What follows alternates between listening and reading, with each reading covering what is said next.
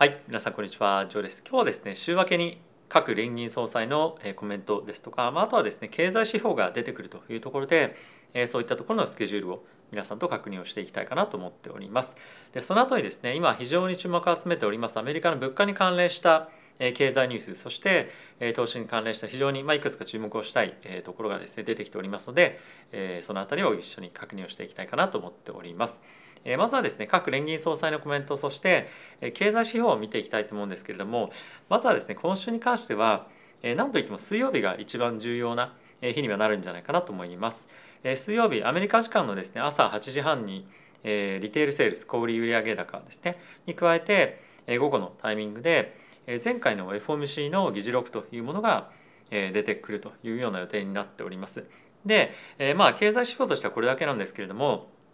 まあ、やはりですね今回、えー、まあ出てくる議事録に関しては8月に発表された7月の CPI の数値に関してのコメントっていうのは当然入っていないんですよね。なので、まあ、そういったところをまあ少し割り引いて考えなければいけないなというところに加えて、えー、まあ今週ですね各連銀総裁の発表予定っていうのがですね例えばこの水曜日に関してはミシェル・ボーマンさんがですね発表があったりですとかあとは木曜日のタイミングですとカンザス連銀総裁とあとはミネアポリス連銀総裁からのコメントがあります。あとは金曜日に関してはリッチモンド連銀総裁のコメントが出てくるというところで非常にですねその CPI の関連のコメントっていうのが多く聞ける週になるんではないかなと思うので、まあ、今週は水曜日以降の、この後半の展開が非常に重要なマーケットの先をですね、まあ、あの読んでいく上でいろんなものが出てくるというような感じになるかなと思うので、まあ、ぜひですねこういったところは皆さんにも当然お伝えをしたいと思うんですけれども、まあ、ぜひ気をつけて見ていただければと思っております。はい、ではですねここから皆さんと一緒に物価に関連した情報をですね見ていきたいと思うんですけれども、えその前にですねこのチャンネルは FXGT 様にスポンサーになっていただいております。FXGT はですね一つの口座開けるだけで株為替コモディティそして仮想通貨取引できるようなプラットフォームとなっております。で今現在ですね口座開設するだけで1万円分のですね取引ボーナスがもらえるというようなキャンペーンありますのでえぜひですねご応募いただきたいのとあとはちょっと使い方がですねアプリわからないよという方もいらっしゃるかと思うのでえそういった方はですねぜひ概要欄の僕のえ解説動画というものがありますのでえそういったところをですねぜひ参考にしていただいてえ見ていただけると嬉しいかなと思っております。はい、ということで早速ですね、え物価に関連したニュース見ていきたいと思うんですけれども、えまずはですね、え金曜日ですかねのタイミングでえミシガンの大学の方からコンシューマーセンチメントというようなサーベイが出てきました。サーベイというのは調査ですねが出てきたんですけれども人々はですねここ最近はガソリン価格が大きく下がっているということもあって予想よりもですねいい数値が出てきてました。でこれってどういうことかっていうと、え、まあ人々、まあ、消費者のですねあの景気に対してのま感じ方みたいなものが、まあ、先月よりも今月の方がまあいいあの感じ方というか少しやっぱりガソリン価格が下がったりとかっていうのも、まあ、あってですねあのまあ景気がいいよというように言う人が、ま、これまでも増えているというような状況になっていますと。でその一方でちょっとですね YouTube のコメントの方でも皆さんに配信させていただいたんですけれども物価のですね、まあ、中長期にわたる物価のえ上昇率みたいなものが予想が2.8%だったんですけれどもこれが実際出てきたものが3%だったということで先日の CPI の発表があった後に少しインフレが収まるんじゃないかというような期待感もありながら、ま、こういったところの数値も出て出てきたのでなんとなく、まあ、その嫌な感じまではいかないかもしれませんけれども、まあ、やっぱりまだまだ短期的に物価上昇は、まあ、頭打ちしているかもしれないですけれども、まあ、そんなに勢いよく下がっていくんではないないんじゃないかっていうような思惑もですね、まあ、少しやっぱ出てくるんじゃないかなと思うので、まあ、引き続き楽観視はあの、まあ、するような状況ではないと思うんですけれどもまああの、まあ、警戒をして、まあ、言ってくださいっていうまあわけじゃないんですが、まあ、一応こういった要素も出てきているというのは、まあ、頭に入れておいていただければなと思います。あとはですね金曜日の段階で発表がありました輸入物価指数っていうところがですね結構大きく下がっていたこともあって金曜日株価は上がってたと思うんですよね。なのでえ引き続きですね上値は、えー、まああの重い状況にちょっとずつなっている感じはある一方でえー、まだまだあのここ最近のヘッジファンドからのショートカバーみたいなところは、まあ、続いていくんではないのかなと思ってはおります。まあ、ただしねいろんな人のやっぱコメントを聞いているとあの積極的に強気で買ってるっていうよりも、まあ、やっぱ弱気でなくなってるというところに加えて、まあ、結構そのショートカバー中心だというところもあってですねあの買い上がっていくのに不安な、まあ、あの気持ちを持っている人っていうのも、まあ、実際に非常に、まあ、特にあのプロの投資家の方が結構そういう方が多いんじゃないかなと思うんですよね。なので、まあ、今年に関しても引き続きプロ投資家もちょっと苦戦しているような状況ではあるのであのまだまだちょっと展開としては下値を狙っていきたいっていうふうに思っている人たちは実際にはいると思うんですね。っていうのも少し前のいろんな方々のコメントを見ていくとこれからですねまだまだ企業の業績の下落予想みたいなものが非常に多く出てきたりですとかあとは景気自体が非常に今後減速をしていくというような予想もあってあのまあ甘くマーケットが見てるんじゃないかっていうふうに思っていた、えー、まあファンド運用者っていうのは非常に多く、まあ、いたと思うんですね。で彼らがあの前回そしてえ今回あの、まあ、次の月に発表される、まあ、CPI とかの、まあ、数値を見てですね見方を変えていくかどうかっていうところが、まあ、今後の、大きな焦点にはなっていくんじゃないかなと思います。やっぱりですねまだマーケットとしては非常にこの上昇に関して半信半疑なんだなというのが、まあ、いろんな方のコメントを聞いていてもですね、まあ、感じられるわけなんですけれども、まあ、とはいえこういった上昇モメンタムがある中で、えー、ついていかないっていうのがちょっと難しくなるような、まあ、今後展開にはまあ、なっていく可能性もあり、まあ、あるっちゃあるんじゃないかなと、ま、思うんですよね。はいまあ、とはいえあの本当に上昇していくかどうか、まあ、そこについては、まあ、結構まだまだ難しいんじゃないかっていう判断を、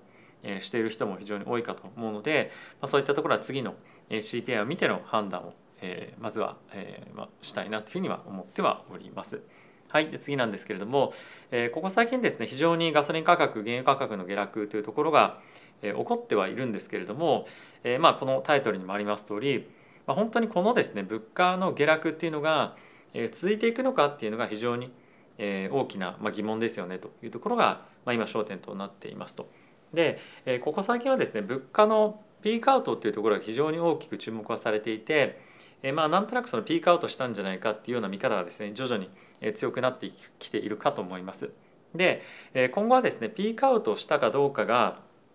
あの重要というよりも、まあ、どれぐらい物価の、えまあ、上昇率が小さくなるかっていうところに対して注目が集まっていくと思うんですね。まだまだやっぱり年率で8%強の上昇率物価っていうのが続いているということもあって、まあ本当に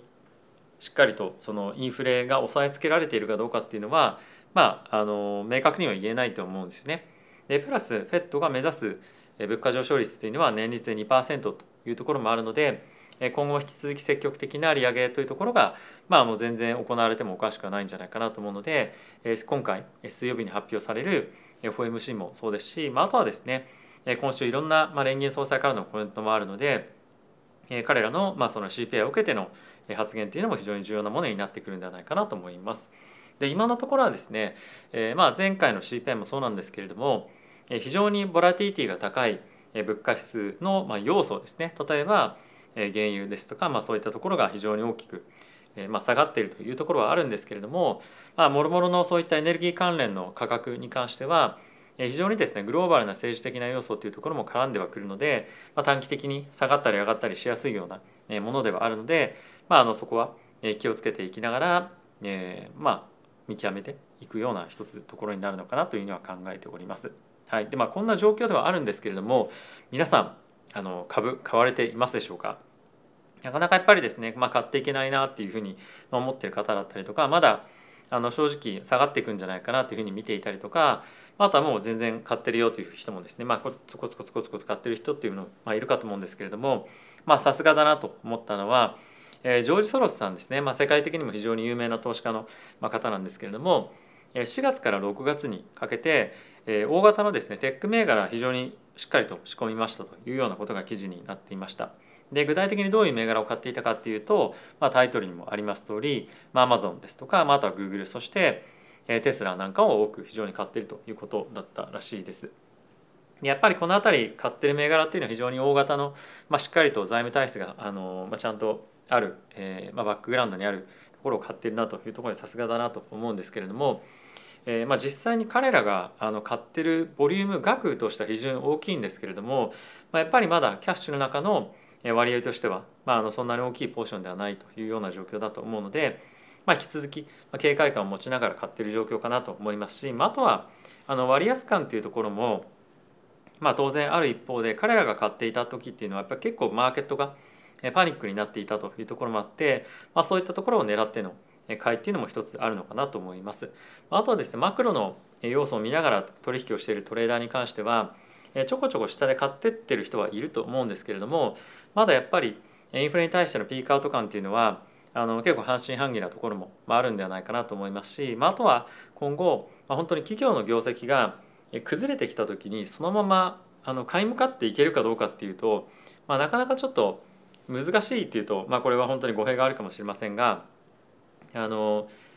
この勢いがあるから買っていき続けられるのかっていうと、まあ、正直、まあ、僕自身はですよあのなかなか買いづらいなというふうに思っているのは、えー、正直なところです。やっぱりちょっとあの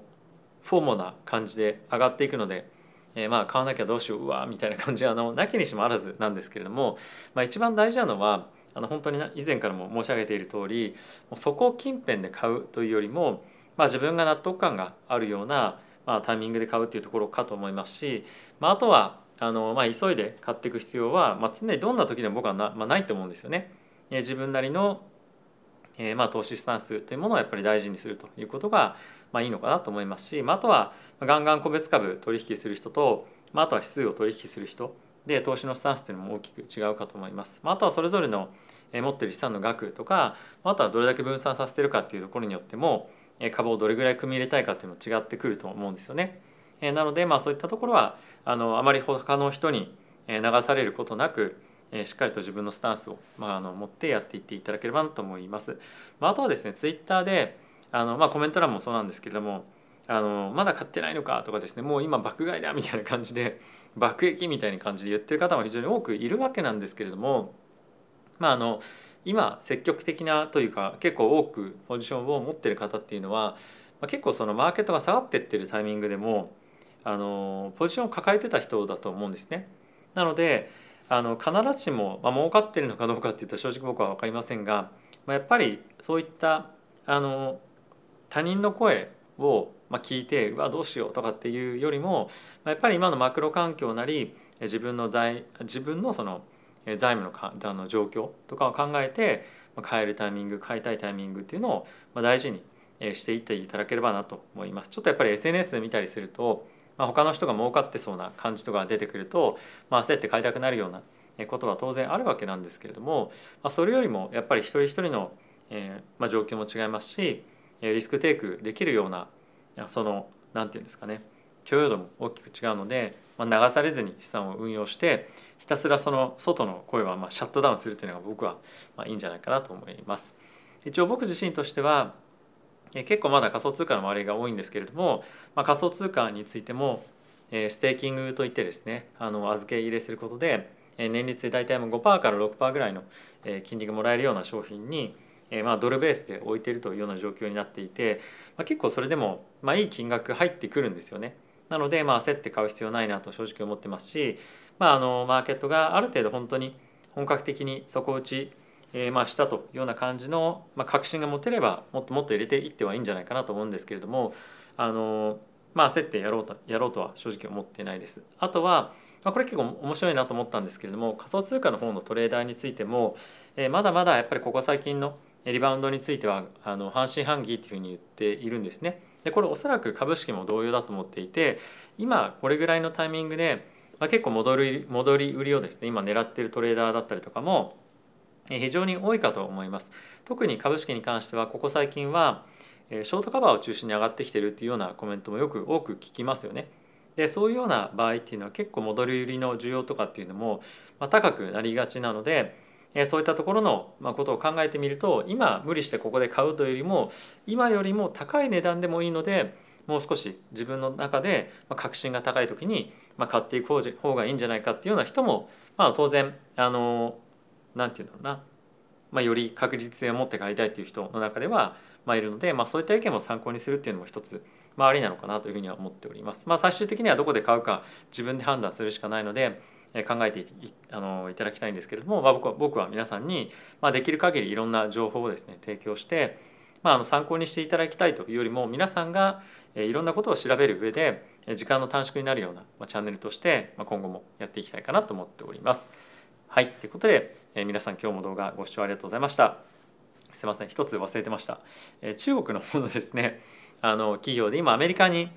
上場しているえー、中国のまあ国有企業みたいなところがですねいくつかあるんですけれども例えば皆さんが聞いたことあるようなところだとペトロチャイナですとかシノペックっていうような石油とかエネルギー関連の企業ですね、まあ、こういったところがナスダックから上場を廃止をするということを発表をしていました、まあ、ナスダックだけじゃなくて New York Stock Exchange の方に上場してるんですけれどもこんな感じで今動きをしていておそらく今後他の中国企業に関してもま同じような道をですねたどる可能性もあるんじゃないかなと思っています。とはいうというのもやっぱりですねその中国の企業に関してはかなりその財務の開示状況だったりとかがですねアメリカと中国で状況違うんですよね。で今後ですねアメリカで上場を維持するためにはアメリカの法律に属したというかですねあの即した開示っていうのをしていかなければいけないと。でまあこれは結構言い訳だと思うんですけれども、まあ、それは非常に負担も多いということで、えー、まあそういったところを考えるとアメリカの上場は廃止をした方がいいんじゃないかということで、まあ、今回アメリカのあの New York Stock Exchange から中国の大手の企業がですね delist する上場廃止するということなんですけれども、まあ、こういった流れがトレンドとして出てくる可能性もあると思うので、まあ、中国銘柄持ってらっしゃる方はこの辺り注目をしておいていただければなと思います。はい、ということで、まあ、今回こそですねあの動画ご視聴ありがとうございました。あの動画終わろう終わろうと思います。はい、えー、ちょっと雑談しようかなと思ったんですがこんな終わり方にちょっとなってしまったので、えー、この辺で終わろうかなと思っております。ではまた次回の動画でお会いしましょう。さよなら。